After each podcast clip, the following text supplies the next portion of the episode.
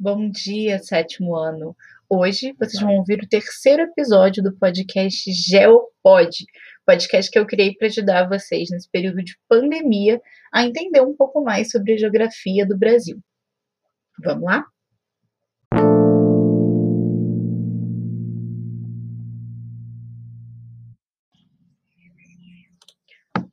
Brasil é um país em desenvolvimento com uma taxa de crescimento vegetativo positiva, ou seja, nascem mais pessoas do que morrem. A população brasileira em 2010, quando aconteceu o último censo nacional, era de aproximadamente 190 milhões 755.799 habitantes. Hoje, 10 anos depois, estima-se que a população brasileira tenha alcançado os 210 milhões de habitantes. Com a quinta maior população do mundo, nós somos um país populoso, pois nossa população absoluta, isto é, a soma de todos os habitantes do Brasil, é elevada. Contudo, nós somos um país pouco povoado. Isso significa que a população relativa brasileira é determinada pela relação entre o número de habitantes e a sua área territorial. E no Brasil, muitas pessoas estão concentradas em áreas menores. Pense na Amazônia, por exemplo. Muitos quilômetros quadrados não são habitados, não constituem cidades, municípios ou mesmo pequenas vilas. É só mata, é natureza. Enquanto isso, no Rio de Janeiro, nós temos uma grande concentração populacional nas áreas favelizadas. Então, muita gente em pouco espaço no Rio de Janeiro, enquanto lá na Amazônia a gente tem muito espaço sem ninguém por isso que é relativo. O país não é muito povoado porque existem grandes áreas sem população. Mas é muito populoso. Nós temos a quinta maior população do mundo em números absolutos, ou seja, em números de habitantes. A distribuição da população é influenciada por fatores naturais e econômicos, que podem ser permissivos e restritivos ao povoamento. Entre os fatores naturais permissivos, nós podemos citar climas amenos e relevos com baixa declividade, mais planos, e como fator econômico, o dinamismo da economia em uma região. Esses fatores podem constituir uma área de atração de população. Por outro lado, climas desérticos ou muito frios, bem como de crime, de ati como atividade econômica em uma região, são exemplos de fatores naturais e econômicos restritivos, caracterizando uma área de repulsão de população. Sétimo ano, pergunta. Você, você acredita que vive em uma área de atração ou repulsão populacional? Pensa e me responde daqui a pouco. Mas o que é o Censo Nacional, professora? Bom, o levantamento de dados que realiza a contagem da população de um país, estado ou município é chamado de recenseamento ou censo. E é por meio dele que conhecemos também outras características da população, como composição por idade, gênero, nível de instrução, etc. Os governos utilizam os dados do censo para o planejamento de políticas públicas. E vocês sabem o que é uma política pública? Vai pensando aí. Alguns exemplos de políticas que podem ser criadas a partir dos dados do Censo Nacional são, por exemplo, quantas vagas nas escolas do ensino fundamental, médio, universitário precisam ser criadas para atender a população, quantos empregos serão necessários no, no quantos empregos serão necessários ser criados para absorver os jovens que entram no mercado de trabalho, quantas habitações precisam ser construídas, quantos leitos hospitalares precisam ser criados, entre outras propostas. E o recenseamento ele é uma análise estatística. Então, hoje, enquanto lidamos com o Covid, saber informações e produzir dados relativos e absolutos sobre a situação dos leitos ocupados por pessoas internadas por Covid-19 no Brasil é extremamente importante para que os governos, tanto municipal quanto estadual e federal, possam cuidar das suas populações. Ok? É isso. Há duas causas básicas para o crescimento populacional brasileiro: a contribuição da imigração e o crescimento natural ou vegetativo da população. Sobre o crescimento vegetativo, nós já falamos mais cedo. Os europeus, os africanos e os asiáticos que imigraram para o Brasil, além dos indígenas que aqui viviam, são os formadores da população brasileira. E entre os imigrantes que entraram no Brasil, nós devemos distinguir os que vieram de maneira forçada, como os africanos, trazidos como escravizados, uh, e os imigrantes livres, livres ou espontâneos. E desse segundo grupo, os que mais se destacaram quantitativamente foram os portugueses, os italianos, os espanhóis, os alemães e os japoneses. Mais uma pergunta para vocês. Entre os grupos populacionais, você sabe qual imigrou em maior quantidade para a cidade onde você vive, onde a gente vive? Ou seja, aqui para Petrópolis? Vamos discutir daqui a pouco. Além desses povos, os sírios, os libaneses, poloneses, ucranianos, holandeses, coreanos e chineses também contribuíram para a formação da população brasileira. E nas últimas décadas, o Brasil tem recebido um grande número de imigrantes nigerianos, angolanos e bolivianos. A partir da segunda metade do século XX, pode-se perceber uma redução acentuada das taxas de natalidade no Brasil. Vários fatores contribuíram para isso. Com a modernização da economia brasileira, representada principalmente pela industrialização, muitas famílias migraram do campo para a cidade em busca de melhores condições de vida, como empregos, maior remuneração e assistência médica hospitalar, educação para os filhos, etc. Geralmente, as famílias residentes no campo tinham muitos filhos, o que representava mais ajuda no trabalho rural, Migrando para as cidades, diante do custo e dificuldade impostas pela vida urbana, os casais diminuíram o número de filhos. A maior participação das mulheres no mercado de trabalho e o aumento do uso de métodos contraceptivos também contribuíram para que os casais reduzissem a quantidade de filhos. A redução do número de filhos constitui uma das mudanças ocorridas com a urbanização, ocasionando a queda da taxa de fecundidade, ou seja, o número de filhos por mulher em idade reprodutiva, mais ou menos entre os 15 e os 49 anos, tá? Hoje a gente já discute que não, não se deve falar o número de filhos por mulher, e sim o número de filhos por útero. E porque a gente poderia entrar numa discussão de gênero, identidade, tudo mais, quem sabe um dia nós possamos discutir. Mas sim, a taxa de fecundidade é o número de filhos por útero ou por mulher em idade reprodutiva.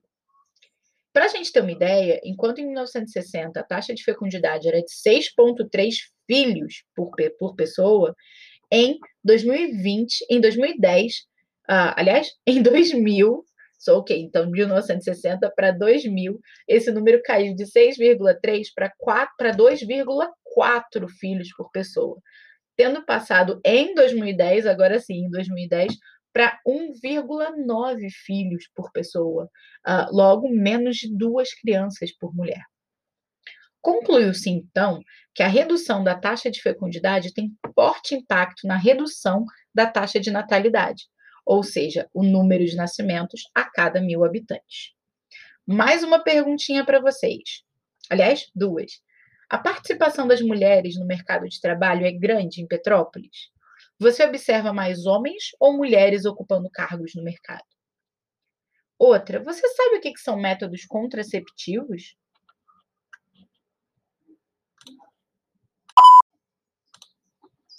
Outra importante tendência demográfica atual está relacionada à redução das taxas de mortalidade.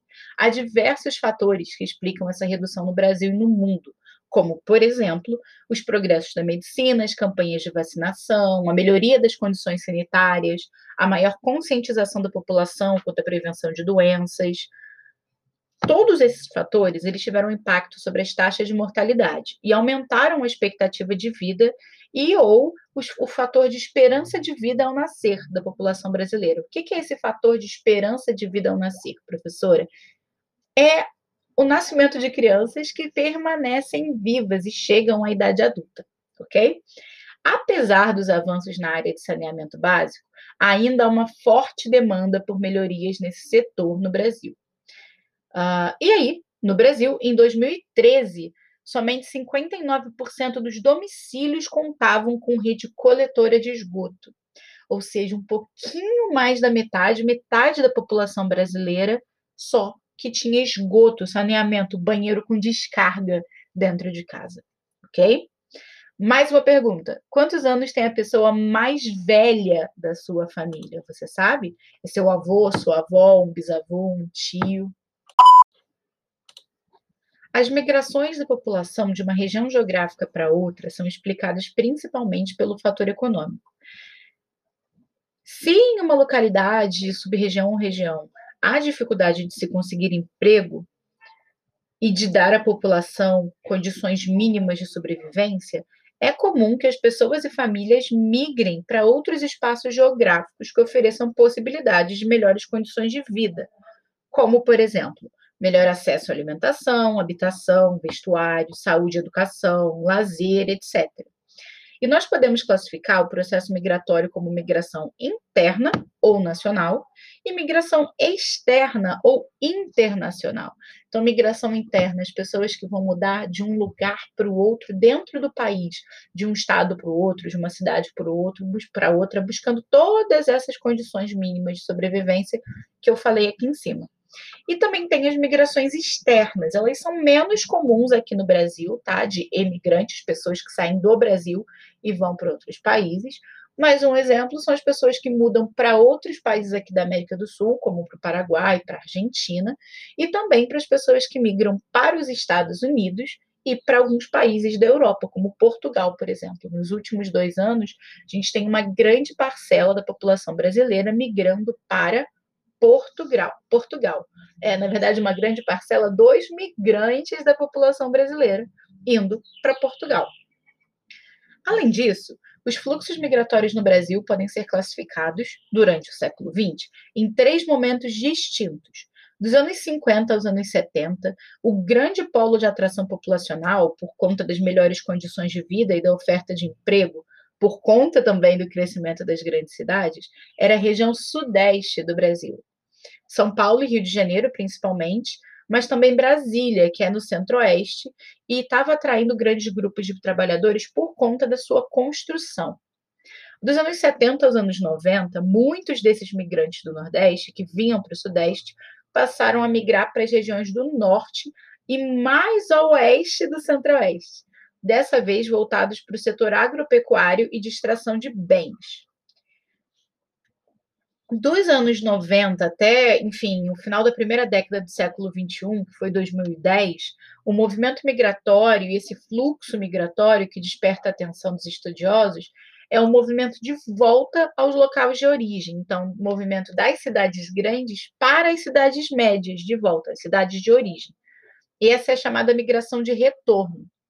E com isso vem a diminuição substancial do tradicional fluxo do Nordeste para o Sudeste Uh, programas sociais governamentais, como Bolsa Família, por exemplo, assim como o crescimento econômico do Nordeste, tanto no setor industrial como no de serviços, têm sido apontados como responsáveis pela diminuição dos fluxos migratórios Nordeste e Sudeste. O êxodo rural, ou migração campo-cidade, é o principal movimento populacional interno do Brasil. Em 1950, a cada 100 habitantes, cerca de 69 moravam no campo, formando uma população rural.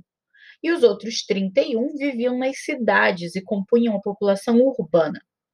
O ritmo acelerado da industrialização brasileira, somado aos problemas do campo, como baixos salários e difícil acesso à propriedade de terra pelos trabalhadores rurais, foi a grande mola propulsora do êxodo rural em 1970. E a população urbana, nessa época, em 1970, já era de 56%, ou seja, a gente já tinha em 20 anos mais pessoas morando nas cidades do que no campo. Hoje, 50 anos depois, o Brasil é um país predominantemente urbano. É bom a gente saber também, é importante lembrar, que as migrações não são eventos permanentes e existem migrações temporárias, como, por exemplo, as pessoas que migram para trabalhar em áreas rurais nos períodos de safra, de colheita. E também existem as migrações pendulares, que é o deslocamento populacional diário de ida e volta do trabalho para casa, de uma cidade para outra. É como se fosse um pêndulo mesmo, que vai de um lado para o outro, vai e volta. Pense naqueles relógios antigos, que geralmente tem em antiquário, filme antigo, em casa de vô, de vó, que fica balançando de um lado para o outro e fazendo aquele dom, dom, dom. Então, isso é um pêndulo, esse movimento de pêndulo que é o de ir para o trabalho, voltar para casa. ir para o trabalho, voltar para casa. A gente chama de movimento de migração pendular. E aí, a última pergunta do dia, para a gente discutir daqui a pouco. Você conhece alguém que trabalha em uma cidade e mora em outra? Quero saber.